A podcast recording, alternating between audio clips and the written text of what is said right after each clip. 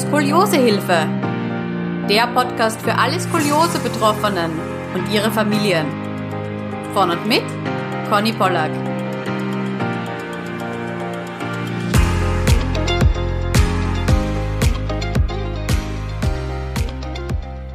Hallo, es freut mich, dass du heute wieder zuhörst.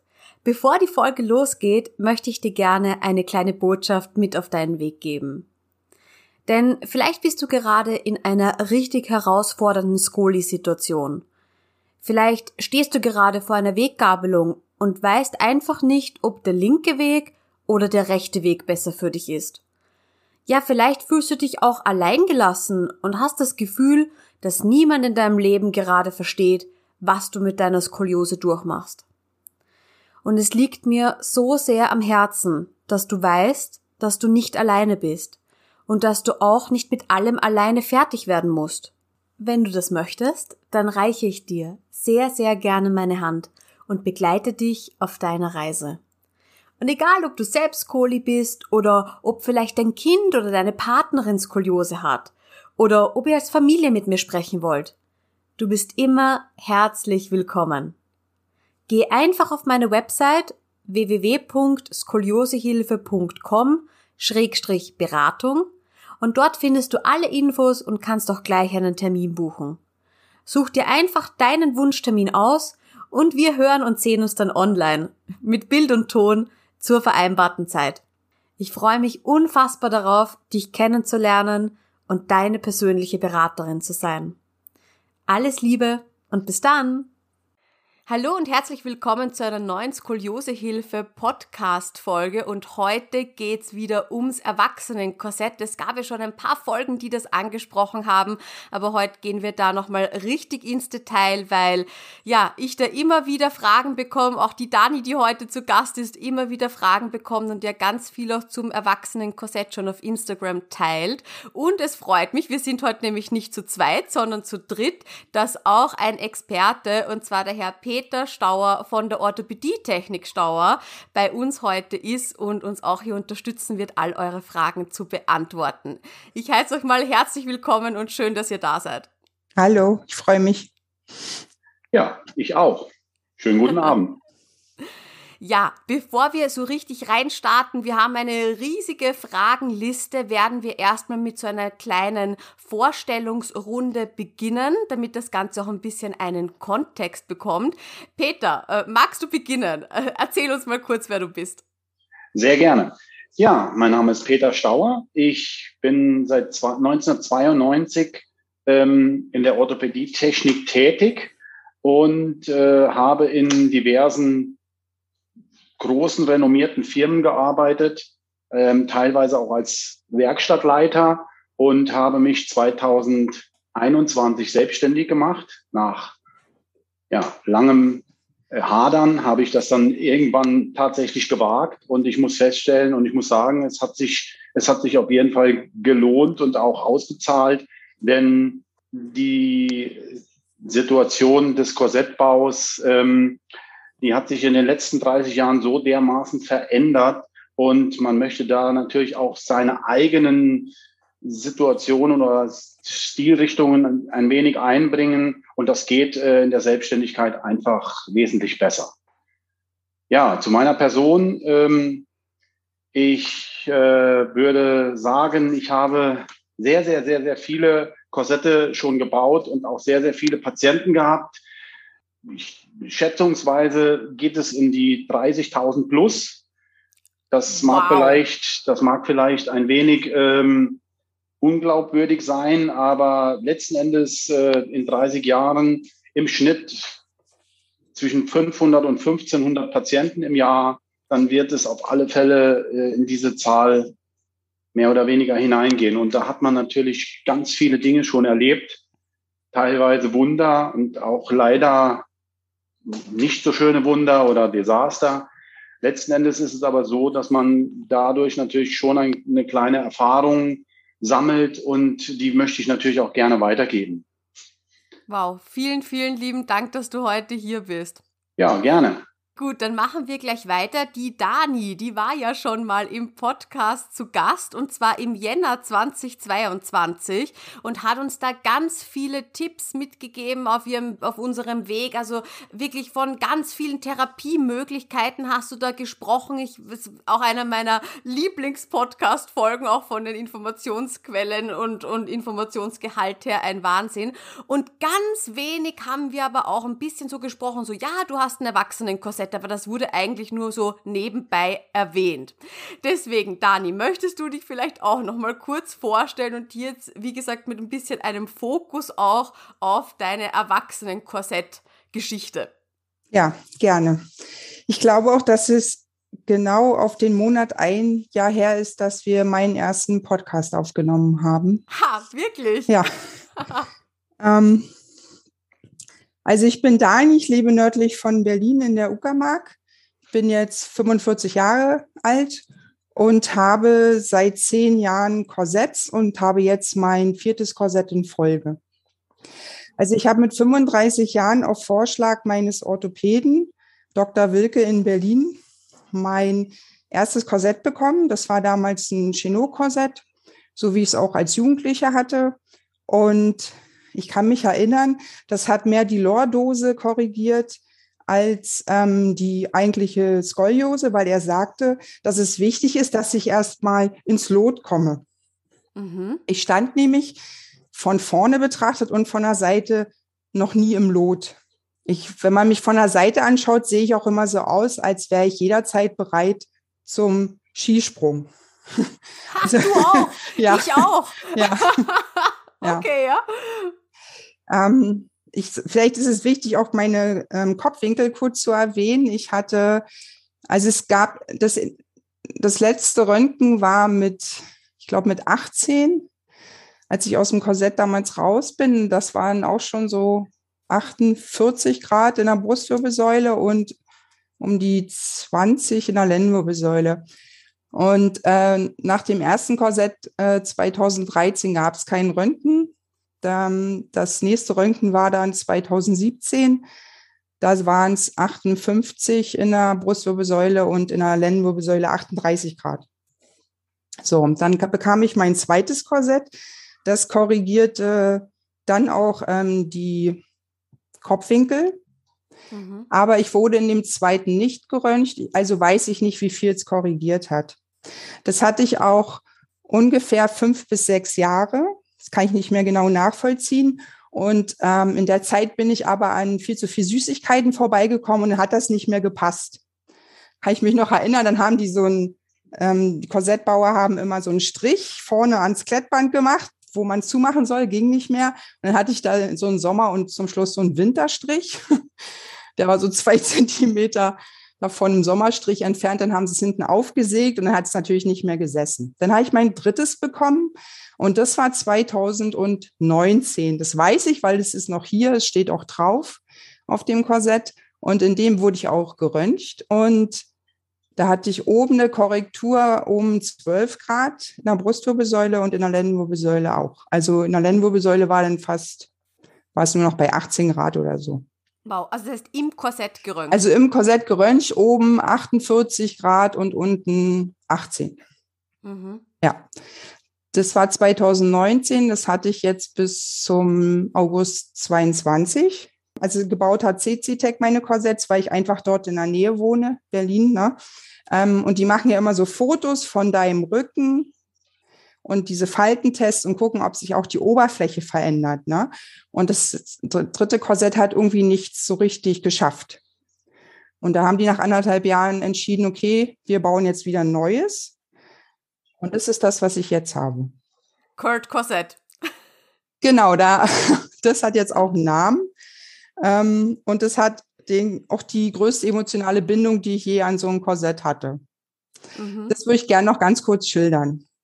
Mhm, gerne.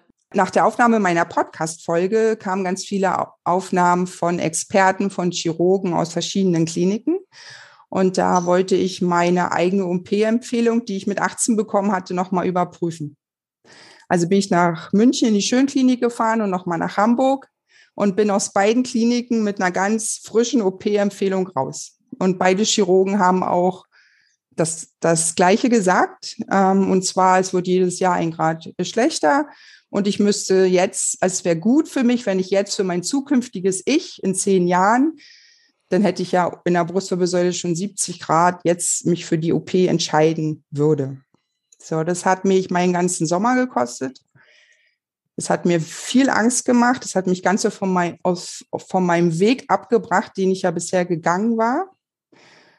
Ähm, und dann kam ein Korsett. Genau, genau in diesem Sommer bekam ich dann dieses vierte Korsett und bin dann mit diesem Korsett und meinen zwei OP-Empfehlungen zu meinem Orthopäden Dr. Wilke gegangen, habe ihm nicht gesagt, was ich denke, habe hier Kurt Korsett hier auf den Stuhl gestellt, habe ihm meine beiden Arztbriefe hingelegt und habe ihn angeguckt.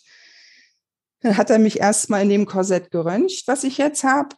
Das ähm, schafft auch oben 13 Grad weniger und unten in der Lendenwirbelsäule 13 Grad weniger. Und dann hat er gesagt, ähm, warum willst du das denn jetzt operieren lassen? Es hat sich doch nichts verändert seit 2017 und wir haben doch sogar schon in der Lendenwirbelsäule acht Grad ähm, aufgerichtet. Denn ich habe in der Lendenwirbelsäule acht Grad weniger mittlerweile und in der Brustwirbelsäule ist es ja seit 2017 da, wo es immer ist, bei 58 Grad. Mhm. Ja, und dann habe ich äh, Kurt Cosette angeguckt, der ja neben mir saß auf dem Stuhl und dachte, na gut, dann gehen wir diesen Weg jetzt weiter. Und den Namen hat er eigentlich, weil du mich gefragt hast, ob mein Korsett einen Namen hat. Und seitdem es einen Namen hat, hat es irgendwie auch ein eigenes Leben. Und ja, ich freue mich auf die Zeit mit ihm, weil da mein Bauchgefühl einfach stimmt, zu sagen, noch ist das mit der OP nicht dran. Mhm. Ich möchte noch einen ganz wichtigen Gedanken loswerden zu dem Thema. So eine OP hängt ja von ganz vielen verschiedenen Sachen ab. Ne?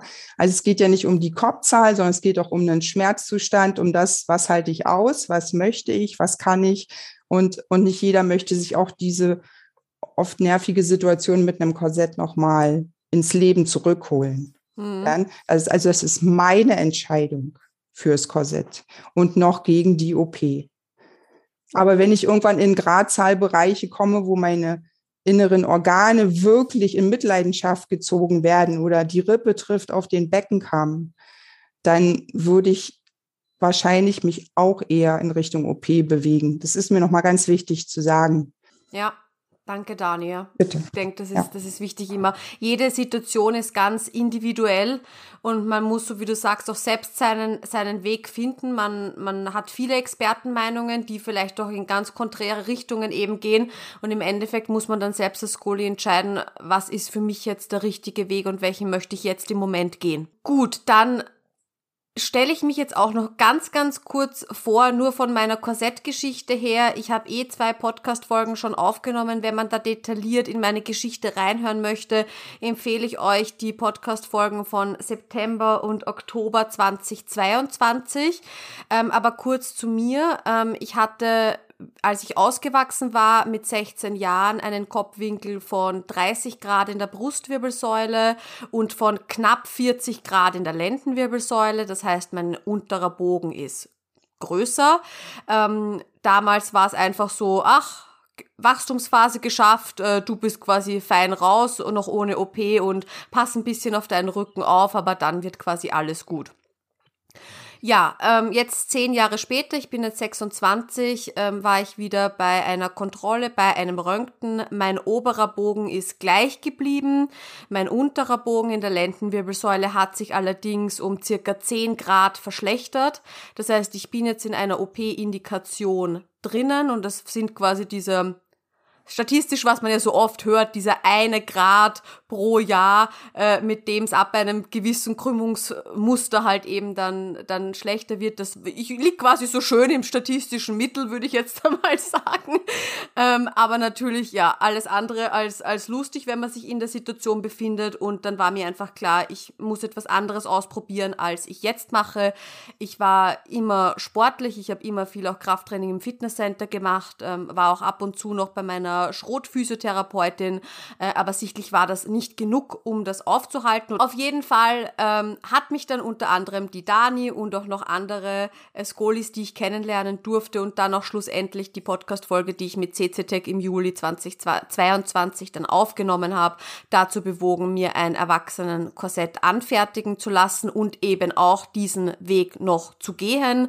Die OP ist bei mir aus anderen Gründen so, dass ich nochmal auch gut drüber nachdenken muss, weil ich ganz unten einen Gleitwirbel habe und bei mir müsste man eben unten versteifen und dann würde auf diesen Gleitwirbel noch mehr Druck kommen. Ein bisschen kompliziert, wie gesagt, in den anderen Podcast-Folgen ein bisschen ausführlicher noch beschrieben. Also auch bei mir bin ich erstmal so, ich möchte alles probieren, was in meiner Macht steht, ohne OP und wenn es in fünf oder zehn oder zwanzig Jahren die OP ist, dann, dann ist es so. Aber im Moment ist meine Entscheidung eben gefallen, dass ich das auf jeden Fall mit meinem Korsett ausprobieren möchte. Und habe das bis jetzt auch noch nicht bereut, aber dazu kommen wir dann wahrscheinlich. Okay, noch. So, eine richtig lange Einleitung, die wir da jetzt hingelegt haben, aber wir sind schon so richtig schön ins Detail gegangen. Ähm, bevor wir jetzt richtig losstarten, noch mit den Fragen beantworten, ist uns, glaube ich, allen dreien sehr wichtig, euch zu sagen, dass wir hier unser Wissen weitergeben, was wir uns ähm, angeeignet haben, was sich Peter über Jahrzehnte über, die, über das Korsettbauen angeeignet hat, was sich Dani und ich im Laufe unserer eigenen Skoliose-Geschichte angeeignet haben. Wir sind kein keine Ärzte. Und das ist uns ganz wichtig zu erwähnen. Also wir geben euch unsere Erfahrungen hier weiter. Und es gibt leider sehr wenige, die darüber berichten. Aber wir sind kein medizinisches Personal. Okay, alle, alle nicken. Das ja, seht ihr jetzt nicht nicken. im Podcast, aber alle nicken zustimmend. Gut, dann starten wir gleich mal mit dem ersten Punkt. Ähm, wir werden sehr häufig gefragt, ach, woher nehme ich denn jetzt überhaupt Informationen über, über das Erwachsenenkorsett? Ich finde da so wenig, außer Ärzte, die sagen, ach, das bringt ja eh nichts, weil man ist ausgewachsen. Ähm, wie informiert ihr euch da? Dani, möchtest du da vielleicht losstarten? Mein Orthopäde Dr. Wilke hatte mir damals eine Studie von einem Arzt, der heißt Böni aus der Schweiz von 2017 gezeigt, weil ich ihn, als ich mein Korsett bekam, natürlich auch ganz oft fragte, ob es denn nicht eher kontraproduktiv ist, meine Muskeln sich abbauen. Und ähm, ich war da, natürlich am Anfang sehr unsicher, weil ich gar keinen Erwachsenen mit Korsett kannte. Das war so mein, ähm, mein Einstieg, mir Studien anzuschauen. Ja, was ich auch ganz interessant finde, erst kürzlich im Oktober 2022 wurde von SoSort ein Webinar abgehalten, das jetzt auch schon auf YouTube zu finden ist. Das heißt äh, Bracing for Adults with Scoliosis. Ähm, wir werden natürlich sowohl die Studie als auch den YouTube-Link ähm, unter der Podcast-Folge verlinken, beziehungsweise auch in dem Blogpost zu dieser Podcast-Folge, damit man das alles äh, gut findet. Also es gibt schon einige ähm, Studien dazu, was ich voll interessant finde und die ganze Thematik Erwachsenenkorsett scheint ja auch in anderen Ländern voranzuschreiten. Ähm, da waren ja internationale Experten zu Gast und ich glaube eine auch richtig große Studie, Langzeitstudie mit Erwachsenen Skolis, auch mit Vergleichsgruppe, die kein Erwachsenenkorsett trugen. Also ich glaube, das hat wirklich, ist wirklich eine gute Quelle auch mal, um sich da so einen äh, Überblick äh, zu verschaffen. Und nicht unerwähnt lassen möchte ich natürlich auch die ganzen Podcast-Folgen. Wie gesagt, Dani, deine Podcast-Folge im Jänner 2022 online gegangen. Da berichtest du auch schon kurz über das Erwachsenenkorsett. Dann kam auch die Lisa. Ähm, die Folge ging im Februar 2022 online, die ein Erwachsenenkorsett nach ihrer Schwangerschaft getragen hat und da von ihren ähm, ganzen Erfahrungen berichtet und Dani, du warst ja so lieb, du hattest nochmal Kontakt mit der Lisa und hast sogar noch ein Zitat für den Podcast eingeholt. Möchtest du das kurz nennen? Ja, ich, ich lese das vor. Ich hatte mit ihr Kontakt extra für den Podcast, also sonst auch, weil wir auch beide den gleichen Orthopäden haben. Und ich fragte sie, kannst du uns etwas sagen über dich im Korsett? Und da sagte sie, ich war wirklich sehr froh in der Zeit nach der Schwangerschaft, in der ich durchgehend nur müde und kaputt war, mein Korsett zu haben. Quasi wie ein Personal Trainer, der sich um mich kümmert, meine Skoliose hält oder sogar korrigiert, während ich einfach nicht die Zeit und Kraft dazu hatte. Im Alltag trägt man sein Kind sehr oft auf dem Arm und ich möchte mir nicht ausmalen, wie sich meine Skoliose ohne Korsett verändert hätte. Hm. Wow, mega Zitat, ja. Wir haben eine Informationsquelle jetzt hier bei uns sitzen und mich interessiert das natürlich schon sehr, weil man hat ja ein bisschen fast den Anschein, als ob das Thema Erwachsenenkorsett so was komplett Neues ist und jetzt erst so die letzten paar Jahre ähm, entstanden ist und das ganz wenige Leute auch nur mitgetragen haben. Äh, Peter, wie hast du das so in, in deiner Orthopädie-Technik-Karriere mitbekommen? War das immer schon ein Thema, Erwachsene auch mit einem Korsett zu versorgen? Also in den Firmen, wo ich gearbeitet habe, war das tatsächlich schon immer ein Thema, weil es von Orthopädenseite auch schon vor vielen, vielen Jahren äh, verordnet wurde und äh, die Patienten oder die Eltern, die kamen, natürlich auch selbst betroffen waren zum Teil und äh, durchaus auch erfragt haben, was können wir im Erwachsenenalter tun.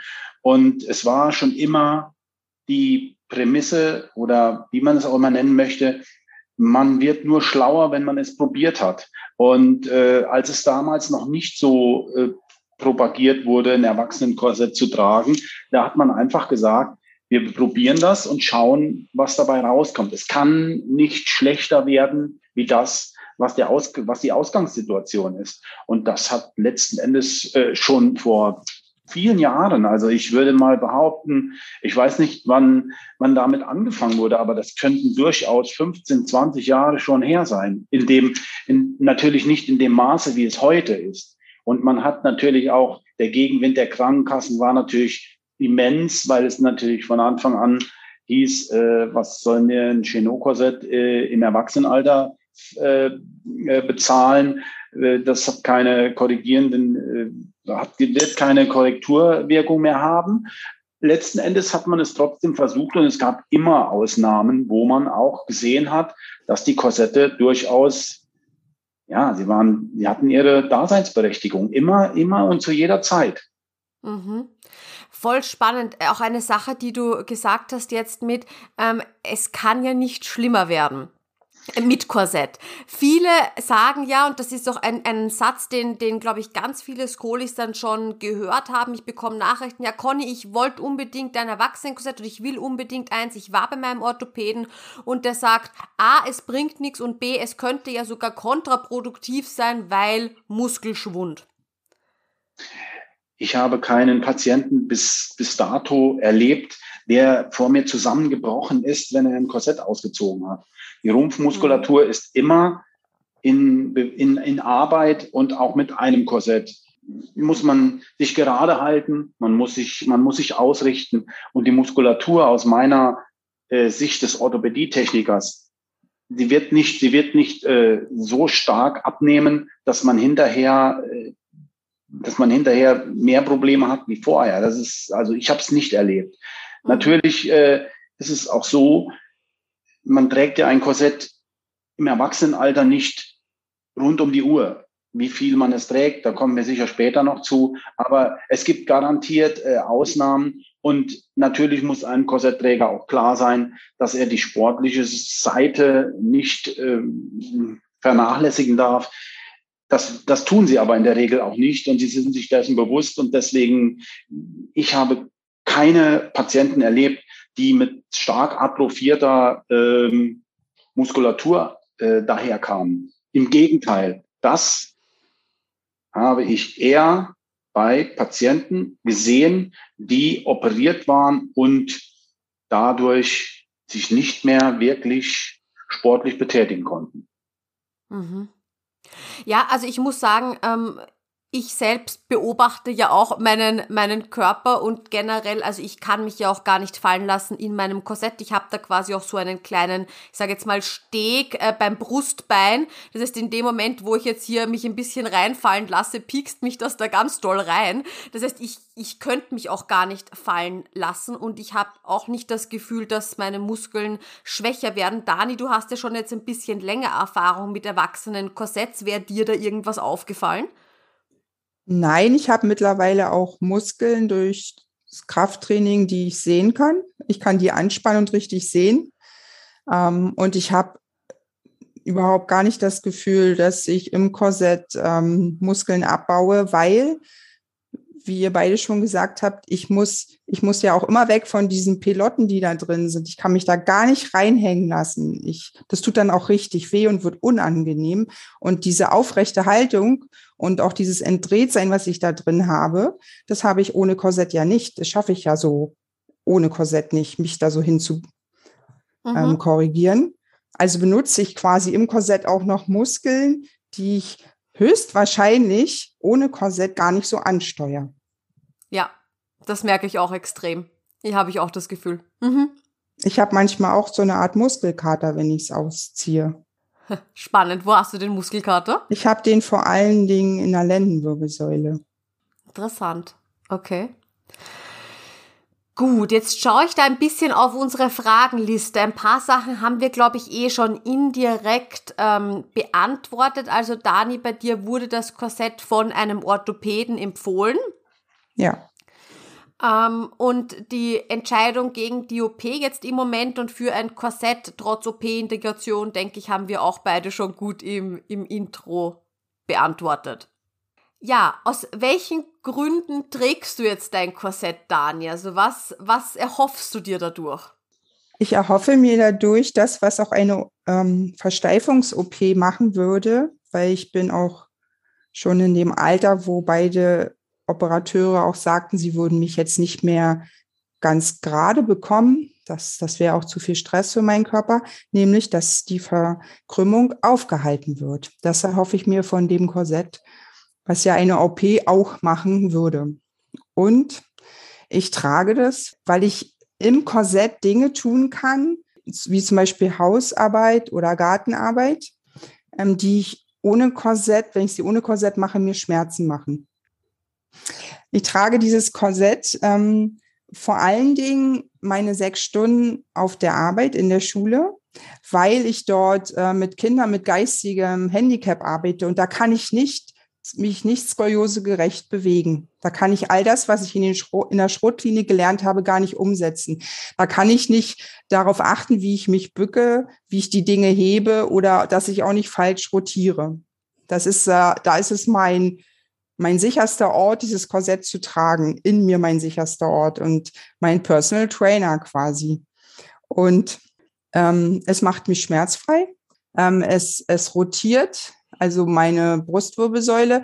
Ich habe ja eine Rotation, also vom Rippenberg gemessen, ähm, von zwischen 15 und 17. Und ähm, wenn ich es ausziehe, ist es noch bei 9 bis 10. Das schaffe ich mit Schrot niemals.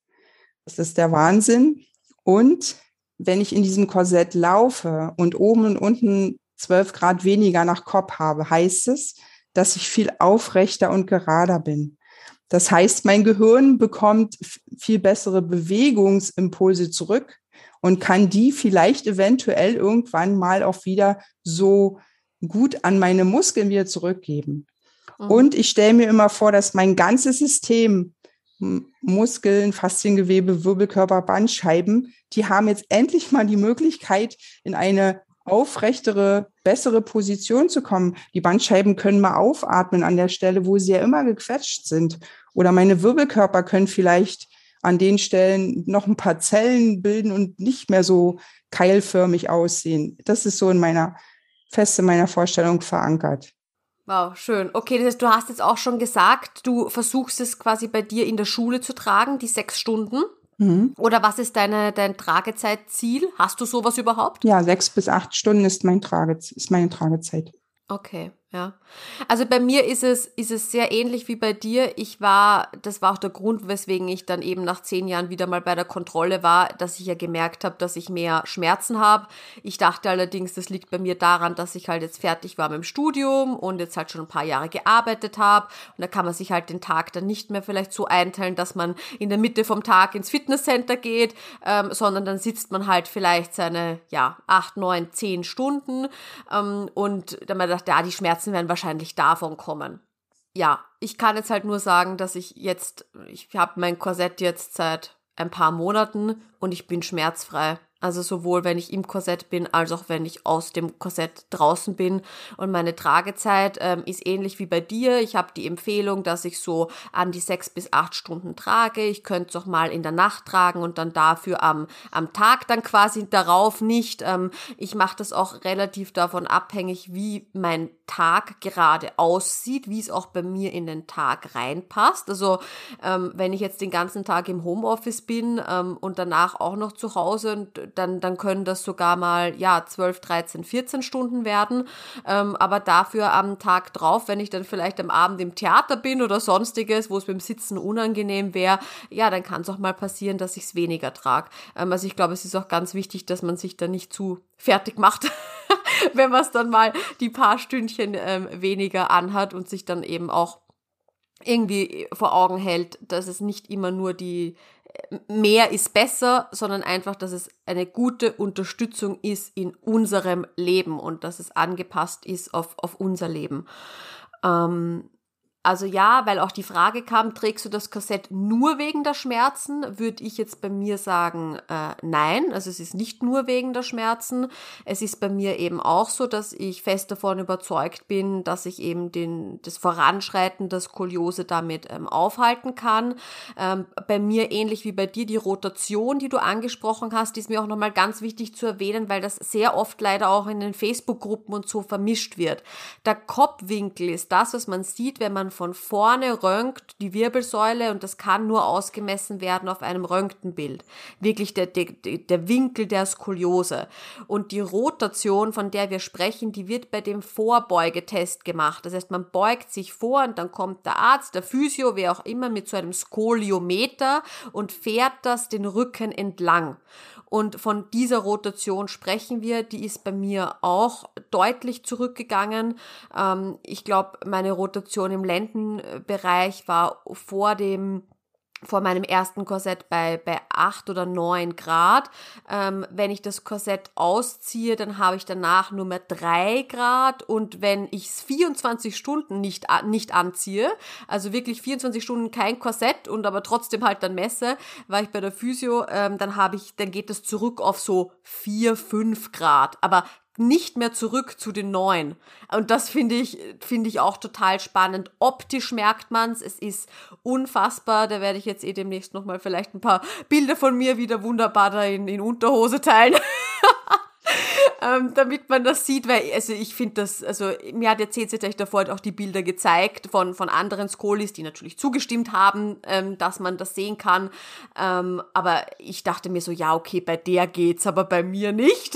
Dieser, dieses klassische Ding, da schauen wir mal, wie das funktioniert. Äh, unfassbar. Also die, die Falten bei mir auch, die, die bilden sich zurück. Auf der einen Seite verschwinden sie komplett, auf der anderen Seite werden die Falten weniger tief. Also es ist wirklich, ähm, wirklich eine, eine tolle Sache. Wenn ich kurz einhaken darf, also ist es auch aus meiner Sicht eine ganz, ganz wichtige Geschichte, dass man die, das klinische Bild, das man ja damit verbessert, ja, das wird für den Patienten sehr wichtig, denn, denn ich habe schon immer den Patienten gesagt, es bringt uns nicht weiter, wenn wir nur ein Korsett bauen, das äh, ein schönes Röntgenbild macht.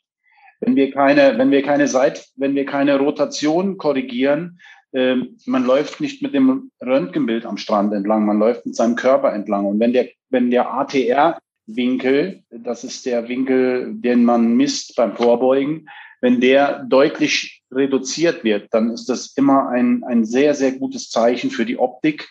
Und äh, da sind die Patienten in der Regel unglaublich dankbar für, weil die Skoliose wesentlich unauffälliger wird. Ja, also das kann ich nur 100% unterstreichen. Ich muss ehrlich sagen, ich habe jetzt, natürlich sieht man sich ab und zu im Spiegel an, aber wirklich so auch ein frontales Bild von meinem Rücken habe ich lang, wo ich wirklich gerade, also mein gerade halt eben stehe, habe ich schon echt lang nicht gesehen und ich bin auch, wie ich dann halt eben damals beim Korsett anpassen war, echt erschrocken, als ich das gesehen habe und habe mir gedacht, boah, okay, das, das hat vor zehn Jahren wirklich noch ganz anders ausgesehen. Ähm, und wenn ich jetzt mal, habe ich meinen Freund gebeten und gesagt, komm, mach mal ein Bild, ich stelle mich da jetzt gerade hin und das ist 100 zu 1 und das ist schon, das macht schon was mit einem, ja. Ähm, also das ist wirklich was, wo man sagt, boah, und wenn man das sieht, dann hat man auch das Gefühl, man bildet sich das nicht nur ein, dass man jetzt größer und aufrechter und ähm, ja, einfach anders durch die Gegend läuft, sondern man, man sieht es irgendwie auch und das macht es ein bisschen realer. Also ich, ich finde auch, und ich dokumentiere das jetzt nämlich auch für mich, seitdem ich das vierte Korsett, also Kurt-Korsett habe. Wenn ich es ausziehe, dann messe ich meine Größe und mein Körper schafft diesen einen Zentimeter wirklich zu halten. Das ist jetzt nicht mehr weggegangen. Ähm, ich messe jedes Mal danach meine Rotation. Ist sicherlich nicht äh, gewinnbringend, aber ich muss das einfach mittlerweile machen. Und einmal in der Woche äh, vor gleichem Hintergrund mache ich ein Foto meines Rückens und klebe mir das jetzt alles ein. Weil ich will das dokumentieren, weil das motiviert mich ganz doll. Das, ich finde das sehr gewinnbringend. Mhm. Denn äh, das ist auch das, was was man, was man von Seiten der Orthopädietechnik tun sollte. Vom ersten Begegnen sollte man, sollte man das dokumentieren, sollte man Bilderdokumentation machen, man sollte die, die Werte äh, aufschreiben, Größe und Gewicht kontrollieren. Das ist etwas, was in der Skoliose-Therapie oder in der Korsetttherapie meine Erfahrungen sind da grausam, weil es wird in den wenigsten Fällen wirklich, äh, wirklich gut dokumentiert und man kann dadurch natürlich auch wesentlich besser auf Sachen reagieren, wenn sie vielleicht nicht optimal laufen. Das fehlt mir gänzlich, wenn ich diese Sachen nicht mache. Und wenn das die Patienten selbst auch tun, dann sehen sie auch selbst, wenn irgendetwas aus dem Ruder laufen könnte, finde ich, finde ich hervorragend. Ja, das ist ein, das ist ein guter Punkt natürlich, ja, damit man das selbst nämlich auch merkt. Ja. Und es gibt ja auch schon zwei Skoliometer-Apps, die man sich runterladen kann. Und wir haben das mal verglichen. Also mein Orthopäde ist mit seinem Skoliometer rübergegangen und danach sind wir mit der App rübergegangen und das war identisch. Also die funktionieren. Also es ist ja im Endeffekt auch, glaube ich, funktioniert das so wie eine Wasserwaage, ne? Ja, genau. Es ist auch letzten Endes egal, ob jetzt, oder egal, wie ich es nicht nennen. Es ist aber, wenn die App auch einen anderen Wert bringt, wenn der, der damit misst, äh, es immer abgleicht mit der App, dann sind diese Situationen natürlich auch aussagekräftig. Vielleicht sind sie nicht generell mit einem Skoliometer vergleichbar, aber wichtig ist, dass man etwas misst und dass man das immer wieder gleich überprüft, am besten auch der gleiche Techniker oder Arzt oder man selber, dann wird man auch daraus etwas ableiten können. Und das ist, das ist ganz wichtig, meiner Meinung nach. Mhm, genau, also es geht eher darum, dass man quasi jede Messung immer gleich durchführt und äh, damit dann eben einen langfristigen Vergleich ziehen kann, ähm, auch wenn jetzt vielleicht diese App ein bisschen anders funktioniert oder ein bisschen andere Werte bringt, aber sie bringt dir dann jedes Mal andere Werte. Ähm, Dani, wenn ich dich fragen darf, wie machst du das? Äh, weil alleine ist das ja ein bisschen schwierig, oder? Mit dem Skoliometer? Aha. Das macht mein Mann. Ich laufe da dann die ganze Zeit mit dem Skoliometer hinter ihm her und auch mit der Fotokamera. cool, sehr toll. Okay, also mit ein bisschen Hilfe geht das Ganze gut. Ja. Okay, dann sprechen wir vielleicht ein bisschen darüber. Korsett ist ja nicht gleich Korsett und es gibt ja auch Korsetts, die nur dazu da sind, wenn ich da richtig informiert bin, nur zur Schmerzlinderung.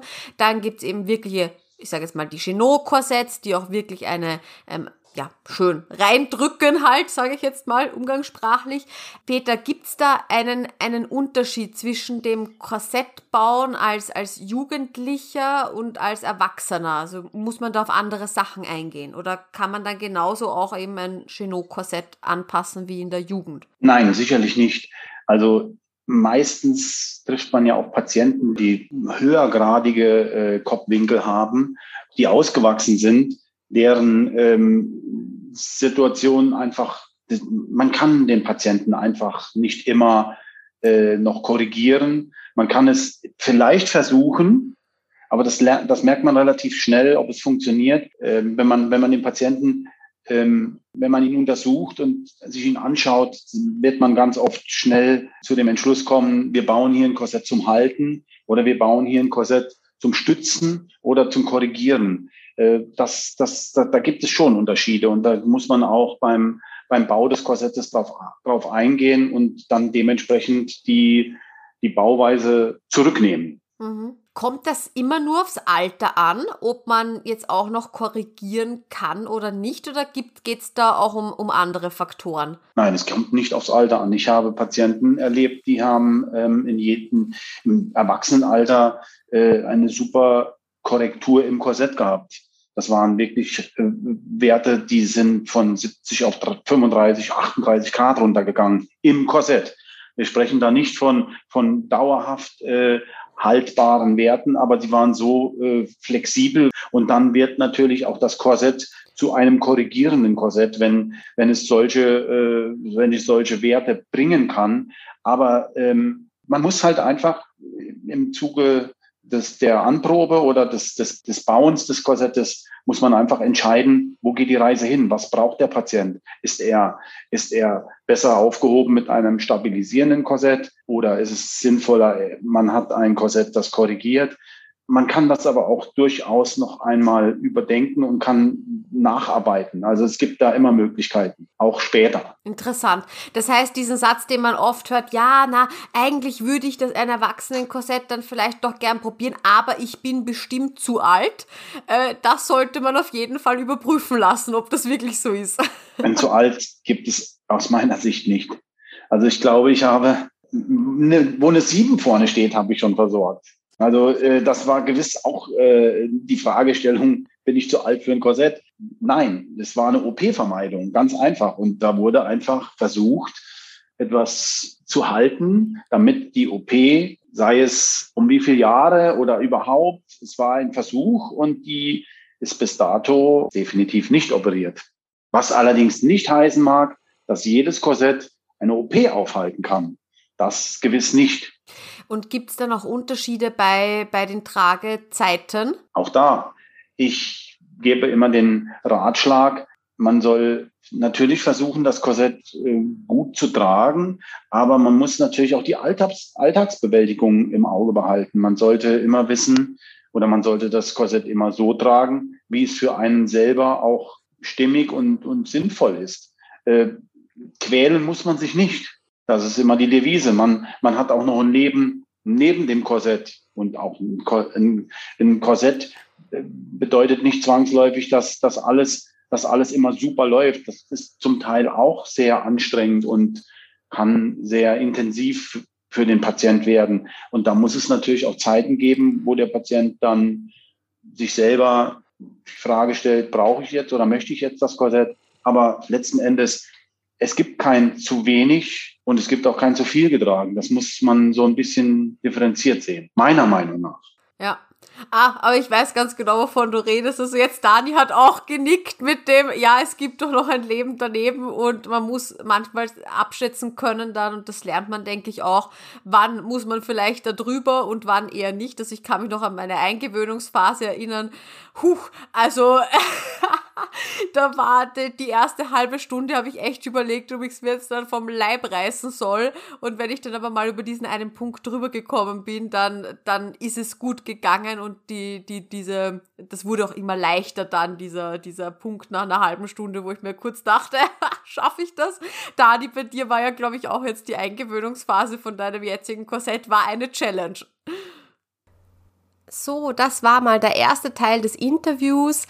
Nächste Woche Sonntag kommt der zweite Teil online. Da geht es dann unter anderem um die Eingewöhnungsphase, was da so unsere Tipps und Tricks sind, ob es auch verschiedene Arten von erwachsenen Korsetts gibt und ob es da vielleicht auch unterschiedliche Funktionen und Zielsetzungen dahinter gibt. Dann kommt der große Block Kostenübernahme dann noch hinzu, also auch sehr spannend äh, und auch über die, über die Thematik äh, Wechseljahre und äh, Schwangerschaft werden wir noch ein wenig reden. Ich freue mich auf nächste Woche und bis dann. Ciao. Es freut mich, dass du heute wieder zugehört hast. Wenn du weitere Skoliose-Infos möchtest, dann schau doch gern beim Skoliosehilfe-Blog auf meiner Website www.skoliosehilfe.com vorbei. Dort bekommst du Tipps rund um die Skoliose, Buchempfehlungen, Neuigkeiten aus der Skoli-Community und auch Beiträge über meine Lieblingshilfsmittel, die mir den Alltag mit meiner Skoliose sehr erleichtern. Auf meiner Website findest du auch Beschreibungen zu allen Podcast-Folgen. Und du kannst sie auch ganz leicht nach Kategorien filtern und durchsuchen, sodass du wirklich alle Folgen findest, die für dich relevant und interessant sind. Und wenn du mit mir über deine individuelle Skoli-Situation sprechen magst, dann gehe einfach auf www.skoliosehilfe.com-beratung. Wähle deinen Wunschtermin und wir hören und sehen uns schon ganz bald online. Ich freue mich auf dich und ich wünsche dir noch einen wunderschönen Tag. Tschüss!